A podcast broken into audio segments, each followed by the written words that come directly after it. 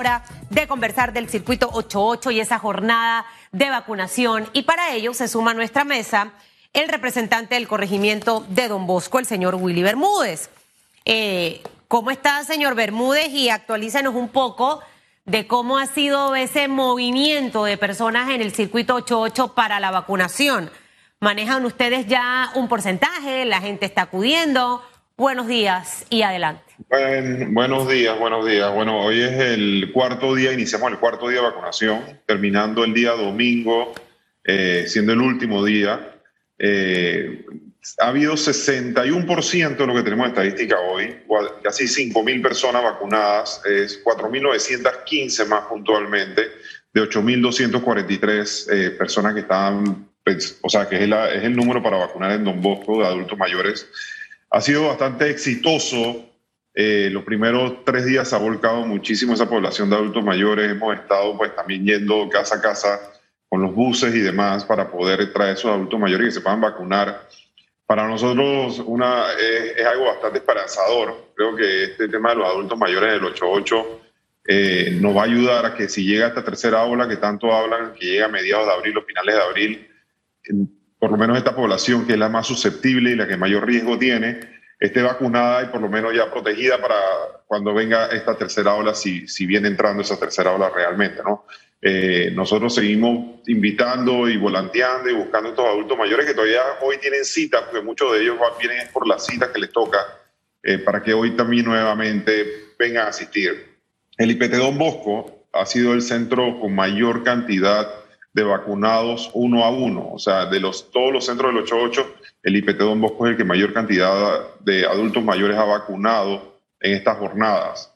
Eh, y, pues en el tema logístico y en el tema, hemos hecho una coordinación con el gobierno central que ha sido casi perfecta. Yo creo que los adultos mayores demoran 15 minutos eh, en posvacuna, 5 minutos entre lo que lo vacunan y 5 minutos esperando. Así que en menos de media hora los adultos mayores ya están fuera yendo para su casa y, hemos tenido muy pocos casos de personas que le ha dado una arritmia o le ha dado, se le ha subido la presión o algo, pero han sido muy, pero muy contados hasta con los dedos de una mano la cantidad de casos que hemos tenido alguna complicación con el tema de la vacuna. Así que nosotros invitamos a todos esos adultos mayores a que tienen que venir a vacunarse, porque eso nos va a ayudar a que cuando venga la tercera o la cuarta ola, lo que, o, si se vuelven a levantar la cantidad de casos, eh, ellos estén protegidos y ellos, como nuevamente digo, son, son la población más susceptible eh, que en estos momentos tenemos que lograr vacunar en el circuito 88 en general.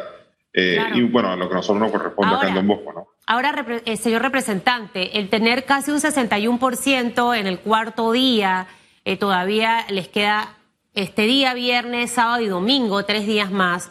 Em, ¿Ustedes creen que llegarán a, a, ese porcentaje, más o menos la cantidad de personas por día que se estaba esperando era entre 8 a 9 mil personas diarias en la vacunación. Eh, ¿Cómo usted ve eh, ese, ese, ese récord? ¿Llegaremos o no llegaremos en un circuito que fue muy golpeado? Eh, en, un, en un corregimiento muy golpeado, perdón, por el tema de COVID. El área de Juan Díaz, muchos casos. en ese centro de salud tuve la oportunidad meses antes de que falleciera el doctor Ramos de él contarme y lo veía de mucha gente que salía positiva, específicamente de este corregimiento. Y, ver, escuchar el porcentaje, eh, a mí me parece que está bajo, pero no sé la impresión suya y si cree que al final van a lograr al menos hasta un 90% de la población de este corregimiento vacunada. Sí, bueno, digo, nosotros llevamos una estadística aproximada de 20% diario eh, llevamos tres días vacunando y llevamos 60%. Hoy debemos lograr el 80%, que es viernes, entonces nos faltaría sábado y domingo, eh, que seguramente yo, si me preguntan a mí, siempre nosotros tratamos de hacer lo posible y, activar más a las personas a que salgan a votar. Eh, el tema de comunicación en redes sociales para nosotros es muy efectivo y, sabemos que estamos, aunque no sea una población que de verdad maneje mucho las redes sociales, sus familiares, estamos sensibilizando a toda la, la población en general para que traiga a su adulto mayor, a su papá, a su tío, y que pueda vacunarse y que tenga esa posibilidad de tener esa vacuna. Y nosotros no tenemos duda de que cerramos con 90% seguro, o sea, acá anda un poco arriba 90%. porque ya llevamos en estadística tres días, 20% aproximado por día, son 60%. Llevan cuatro. hoy es el cuarto día. Ajá. Hoy iniciamos el cuarto día. Es decir, que hoy debemos cerrar con casi 80% si no llegamos al 80%. Y ya sería sábado y domingo para recoger lo que nos haga falta y ojalá, ojalá llegue al 100% de los vacunados, ¿no? Eh, como te digo, es, más... ¿Tienen ustedes alguna iniciativa? Usted hablaba hace un momento, señor Bermúdez, de busitos, de transporte, eh, para que la gente también sepa esas facilidades que hay en la Junta Comunal, donde llamo, eh, cómo puedo yo beneficiarme del transporte, porque hay muchos adultos mayores que viven solos, los hijos no están allí, viven en lugares distantes y probablemente se les complica. ¿Cómo hacen para poder beneficiarse de este servicio que ustedes les están ofreciendo y movilizarse hacia el, centro de vacunación?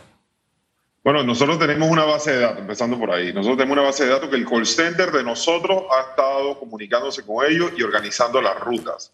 Adicional a eso, las redes sociales, todo el que nos escribe y nos solicita que lo vayamos a recoger, los estamos recogiendo. Adicional a eso, tenemos rutas específicas en las cuales estamos yendo casa a casa, volanteando para que las personas que necesiten se les mande transporte y se les recoja y se les traiga también al centro de salud, a los colegios de vacunación. Eh, y como te digo, creo que hasta el momento la logística ha sido bastante buena. Ayer iniciamos con el MINSA a vacunar los encamados, tanto encamados de discapacidad como encamados adultos mayores. Entonces, eso nos va a ayudar también a subir mucho más la cifra. Nuevamente, hoy estuve hablando con alguien de gobierno central y le, le comentaba, pues, porque estaba viendo que en otros centros, en otros corregimientos, sí ha habido un porcentaje bajo de vacunación. Pero aquí en Don Bosco nosotros confiamos de que vamos a lograr una cifra por encima del 90%, lo cual va a ser sumamente exitoso. Y, pues hasta ahora no es que llegan vacunas y se quedan y se pierden. No, acá llegan las vacunas y se consumen todas y se acaban.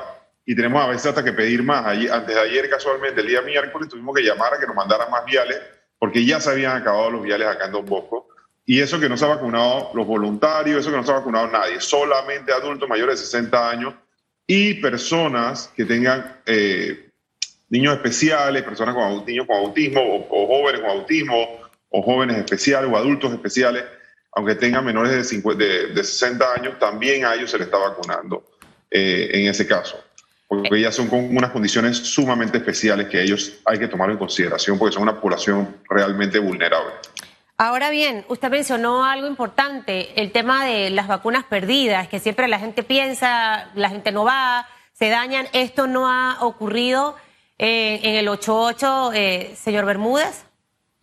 Por lo menos en Don Bosco yo no tengo información sobre eso. O sea, acá en Don Bosco no tenemos información sobre que eso esté pasando. Eh, sería una lástima si pasara en otro lugar, pero yo, yo confío de que realmente la logística de vacunación de Panamá siempre ha sido muy buena o sea, en esa parte yo creo que las mises, las enfermeras, las encargadas, que me he llevado la grata sorpresa de que la gran mayoría son de Herrera y de, y Veraguas, no son de acá de la capital. O sea, eh, cuando uno entra a los salones a hablar con ellas, casi todas vienen de la Villa de los Santos, otras vienen de Chitré, otras vienen muchísimas de Soná, eh, de Santiago Cabecera. Eh, y eso de verdad que nos, nos llena de mucha alegría porque tenemos personas dentro de nuestro corregimiento que vienen del interior y que ellas no, no tienen ningún tipo, eso, eso es hasta positivo, lo veo yo, porque ellas no tienen ningún tipo de lineamiento político como pudiera pasar acá. Eh, yo, yo confío mucho, muchísimo, muchísimo en las mises, en las enfermeras. Creo que ellas son unas personas muy cuadradas y muy objetivas en su apreciación y cómo debe hacerse el proceso. Y eso hay que, eso, esas cosas buenas hay que comunicarlas. Así que yo hasta el momento yo me siento bastante satisfecho de cómo se está llevando la jornada de vacunación. Eh, se está vacunando bastante rápido, muy bien, los adultos mayores llegan, se van felices, le tenemos su música, le tenemos, hemos, nos, hemos puesto acá bastante creativos con eso. A las enfermeras le tenemos un coffee break, eh, tienen que entrar a un salón y tienen todas sus cosas bien bonitas, yogur, granola. O sea, es algo, es prácticamente una fiesta para nosotros, de verdad. Eh, después que vivimos este pico de la segunda ola de la pandemia, tenemos que lograr vacunar. Esta clave aquí es una carrera en la cual tenemos que lograr vacunar la mayor cantidad de personas, porque eso es lo que nos va a ayudar a acabar con esta pesadilla que hemos estado viviendo. ¿Cómo está, cómo está eh, este corregimiento, Juan Díaz, eh, Don Bosco, eh, que, que, manejaban números altos en contagios? ¿Cómo ha sido el comportamiento en las últimas semanas, señor Bermúdez? Bueno, de, en enero tuvimos 750 casos activos, durante ciertos días. Hoy estamos en 36 casos activos. Hoy estamos súper bajos, eh, prácticamente 5% de lo que llegamos a estar en enero. Hay una realidad, el 75% de los fallecidos en Don Bosco fallecieron entre los meses de diciembre y enero, que fue el pico más alto de la pandemia con la segunda ola. Y por eso a nosotros, y, y el, y el 95% eran adultos de 60 años. Entonces, por eso yo les digo que confiamos que esta decisión, que pienso que ha sido atinada de parte del gobierno, en la cual se empiecen a vacunar rápidamente los adultos mayores de 60 años, en los lugares donde mayor cantidad de casos había, debe ayudar a que no tengamos que nuevamente irnos a un cierre económico, porque la pandemia de salud es una y la pandemia económica es la que va a quedar y esa es la que realmente debe preocuparnos, porque tampoco vemos el plan de reactivación económica y eso es algo que preocupa. Mientras que no hay un plan de reactivación económica, muchas empresas quebrando, mucha gente desempleada, esa pandemia económica nos preocupa mucho. Pero en estos momentos, esta jornada de vacunación nos da esperanza de que no vamos a tener nuevamente cerrar el país, de que la economía no se va a ver nuevamente tan golpeada en estos circuitos donde de verdad el 8.8, el 8.6, que era San Miguelito, y el 8.10, que entiendo que empieza prontamente, eh, son los lugares donde hay, es la mayor cantidad de focos de casos.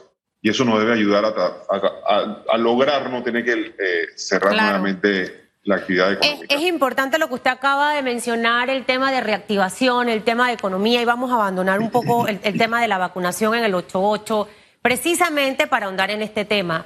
Eh, usted obviamente participa del Consejo Municipal, mantienen una relación directa con el alcalde, con el resto de los concejales. De hecho, señor Bermúdez, usted tuvo durante la alcaldía, en la época del señor Blandón, se han presentado muchas iniciativas para tratar precisamente de reactivar la economía. Pareciera como que no terminan de, avanzar. Eh, algo ocurre en el inicio de las propuestas de estos proyectos que mueren, como digo yo, en el intento. Eh, a mí me gusta ver que mi país se supere, eh, escuchar hablar de un nuevo mercado del marisco más grande, con más opciones. Me han hablado muy bonito de, del San Felipe Neri, un mercado que este proyecto viene de varios años atrás. Eh, y que definitivamente esto de una manera u otra permite esa, esa inversión eh, en nuestro país y moviliza la economía. ¿Por qué? Porque los panameños tienen oportunidades de trabajo. Eh, ¿Qué opciones? Ya hemos escuchado varias propuestas por parte del gobierno, el tema de inversión extranjera, eh, proyectos importantes como la línea 3 del metro, pero ¿qué están haciendo los concejales y el propio alcalde para tratar también de empujar este barco y ver si finalmente los proyectos son un poco más realistas o, se plantean de una manera donde el recurso sea bien utilizado. Me gustaría ahondar mucho en este tema porque creo que es vital para que aquí en la capital la economía se pueda dinamizar, que se vio muy afectada por este año de pandemia. Sí, eh, digo, yo, creo que hay que priorizar en los temas. Lo primero es a Felipe Neri, es un mercado espectacular de primer mundo prácticamente, tiene todo para ser un mercado cual si fuera la, la boquería en Barcelona, o en San Miguel en, Madrid. O sea, hay mucho potencial para eso. Yo creo que hay que enfocarse en que ese mercado pueda cumplir con todo. Yo estuve visitándolo hace una semana y le falta todavía un poquito más de empuje en la parte de administración, de arreglar las cosas, cómo, cómo culturizar a estos vendedores y poder entonces incentivar a que más personas vayan a visitarlo. Pero es un espectáculo de mercado, es un mercado de primer mundo y eso tenemos que, reconocerlo y hay que enfocarnos en la administración para que pueda tener la cantidad de personas visitándolo, tanto panameños como turistas y extranjeros, porque eso es lo que todo turista busca. ¿Dónde es el mercado para yo llegar a comprar, a comer, a hacer algo? Entonces, esa es por esa parte. El mercado, yo, yo creo que el tema de hacer otro mercado de marisco en estos momentos no es una prioridad. Yo creo que en el área norte y en el área este hay que hacer otros mercados, hay que dinamizar las economías internas de los corregimientos del área norte y del área este buscar que las personas puedan ofrecer eh, productos y servicios más económicos en estos mercados. Eh, y, yo creo que una inversión de esa, de esa magnitud pudiera llevarse adelante en otros corregimientos o en varios corregimientos. Pues si te das cuenta, hay, hoy día hay una economía informal que se ha tomado la ciudad capital. Y eso es lo que tenemos que ver. ¿Qué modelo de ciudad nosotros queremos? O sea, ¿cómo vamos a hacer para poder atacar toda esta informalidad que a causa de esta pandemia muchas personas han tenido que volcar a vender en las calles frutas, verduras, legumbres, aparte de los jóvenes emprendedores, que la gran mayoría de la tasa de desempleo está en jóvenes y que han salido a emprender por medio de redes sociales, a vender de todo tipo de productos. ¿Ustedes, le, han, ustedes le han informado esto al alcalde, eh, sabe? Eh, y obviamente si él también es una persona que escucha más allá de los intereses partidistas, porque creo que aquí no tiene que imperar este tema. Al final, como usted bien lo menciona, hay mucha gente en todos los corregimientos con un listado de necesidades, gente que quiere trabajar, señor Bermúdez, que gente que no quiere estar tocando puertas para que me estén regalando comida o cosas, sino que quieren tener sus propios ingresos. Hay muchos proyectos buenos que han quedado de repente en el tintero porque eran de pasadas administraciones. El tener mercados municipales en los corregimientos, eso también le facilita el acceso a la población de, de ese corregimiento, genera mano de obra, pueden estar ahí los emprendedores, pueden estar allí eh, eh, los productores, porque definitivamente, ¿qué es lo que necesitamos? ¿Hacia dónde irá la comuna capitalina? Eh, y sabe que a mí sí me preocupa porque yo escucho proyectos, no va. Proyectos, no va. Yo quisiera saber qué sí están dando. y si el alcalde ha recibido las sugerencias de, mira, vamos a, meterle después a esto del mercado de marisco, vámonos con algo para el sector norte que se necesita. Eh, porque pareciera que, están como paralizadas las obras y eso no es bueno. Yo digo, nosotros primero de todo les puedo decir, yo no he visto el proyecto del mercado del marisco, que es el proyecto que todo el mundo estado conversando, que él conversó, yo no lo he visto, él no lo ha traído todavía al Consejo Municipal, eso tiene que ir al Consejo Municipal, debe pasar después a la Comisión de Hacienda, de la cual yo soy parte, para poder evaluar qué es lo que está presentando él. Yo en principio, así como lo ha dicho él también de manera informal, yo no estoy en este momento, pues, como se ha expresado, de hacer una inversión de 40 millones de dólares en un lugar que ya hay un mercado, que no hay una necesidad todavía real para poder hacer otro mercado al lado, teniendo tanta necesidad en el área norte como en el área este de más mercados municipales. No es uno en el área norte, o sea, cuando tú te vas desde San Martín hasta Pedregal, la población del área norte es inmensa, tanto territorialmente hablando como poblacionalmente hablando. Y no te digo ni siquiera cuando te vas de Chilibre, Caimitillo, eh, eh, las cumbres, eh, y toda esa zona norte, que tiene también cualquier cantidad de necesidad, que si tú te mueves de Alcaldía a las cumbres, te demora dos horas. Entonces, allá hacer un solo mercado no tiene sentido. Hay que hacer por lo menos un mercado por corregimiento para poder dejar que las personas puedan dinamizar la economía sensibilizar a la población que vaya y consuman estos mercados que tienen menores costos, ayuda, como tú bien dices, a los productores, tanto de, área, de tierras altas como también los locales, y eso es lo que tenemos que tratar de ver, cómo dinamizamos la economía interna de los corregimientos y de esa manera los corregimientos puedan empezar a producir, a consumir, a tener un poco más de ingreso a la economía, porque ese es el problema que viene, la situación socioeconómica del país. ¿Qué es lo que, lo que, lo que está fallando, señor Bermúdez? O sea, al, final el alcalde para mí también es una especie de líder porque es el alcalde del distrito capital. O sea, eh, falta liderazgo, falta humildad. En la humildad diría escuchar, tomar en cuenta todas las partes. Eh, eh, hemos visto también la relación, la vicealcaldesa que recién acaba de regresar a la alcaldía. O sea, si, si analizamos el contexto, probablemente cada representante de corregimiento está trabajando, está tratando de hacer cosas en su corregimiento pero sin lugar a duda, la alcaldía juega un papel fundamental en ese ejercicio de eh, inversión en cada uno de estos 23 corregimientos y que en realidad se vea un distrito capital que avance y progrese. Pero hay algo, eh, eh, todavía sinceramente no logro identificarlo, puedo tener como muchos temas que impiden que esto ocurra. A su juicio, ¿qué es? ¿Y qué puede hacerse para mm. corregirse? No podemos llegar a cuatro años, ¿me entiende? Como que con el mismo tema, eh, él, se queja por acá que no hizo, que no lo dejan, que no sé qué, pero tampoco no entiende que los proyectos a lo mejor no son los importantes. Creo que sería muy triste para el Distrito Capital que eso ocurra. Yo lo que digo es lo siguiente, que mucho consulta, poco se equivoca. hay que darle participación a la ciudadanía. Yo siento que eh, pues este año él ha empezado con de otra manera. Yo no puedo decir que en este año él, él ha tratado, él está tratando como de ordenar un poco la casa para poder presentar nuevos proyectos. Se han estado aprobando en el Consejo Municipal nuevos proyectos para los corregimientos. Eh, yo creo que, lo que de pronto el alcalde lo que tiene que hacer es revisar ciertos proyectos específicos que hoy día no están bien vistos por la población y consultarlos nuevamente y hablar más con la población, porque al final del camino es como si yo en Don Bosco quisiera hacer algo a la fuerza.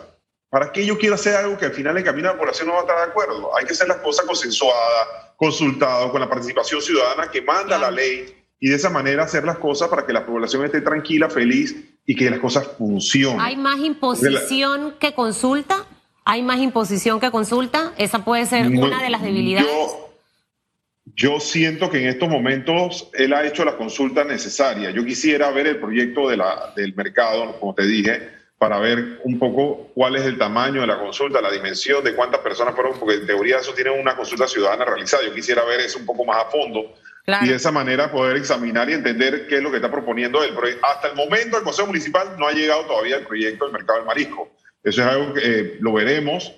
Eh, yo no creo que en estos momentos esa sea la prioridad nuevamente, pero sí quisiera examinar un poco más a fondo porque dice que ya no vale 40 millones, que vale menos. Pero quiero ver entonces qué es lo que está trayendo él en este momento a la mesa. Imagínense, la población en general solamente ha escuchado el tema. Antes de yo llevar un tema a discusión, yo tengo que haberlo eh, puesto en la mesa, haberlo divulgado, haberlo explicado. Eh, siento que esa parte es fundamental porque si no, al final ocurre lo que está pasando en este momento. Y siempre es como que no cuesta esto. Yo sí siento que hay cosas que tienen que empezar a tuercarse y lo decimos siempre en un tono muy constructivo desde esta mesa de radiografía. La ciudad capital necesita avanzar, su gente necesita ver los proyectos, los que son prioridad para cada corregimiento y que definitivamente eh, sean proyectos consultados, porque al final todo lo que aporte para ser mejor es buenísimo. Así que gracias, señor Bermúdez, por haber estado con nosotros. Esperemos entonces que en el 8.8 se complete ese, ese porcentaje, 90, 100% de vacunación. Hoy le toca a mi mamá, eh, eh. el martes a mi papá, ya está listo para la foto. Así que con eso ahí ganchito. Si usted está en casa, vaya, lo van hasta buscar, así que no hay pretexto. Que tenga buen fin de semana. Igualmente, cuídense mucho. Igual.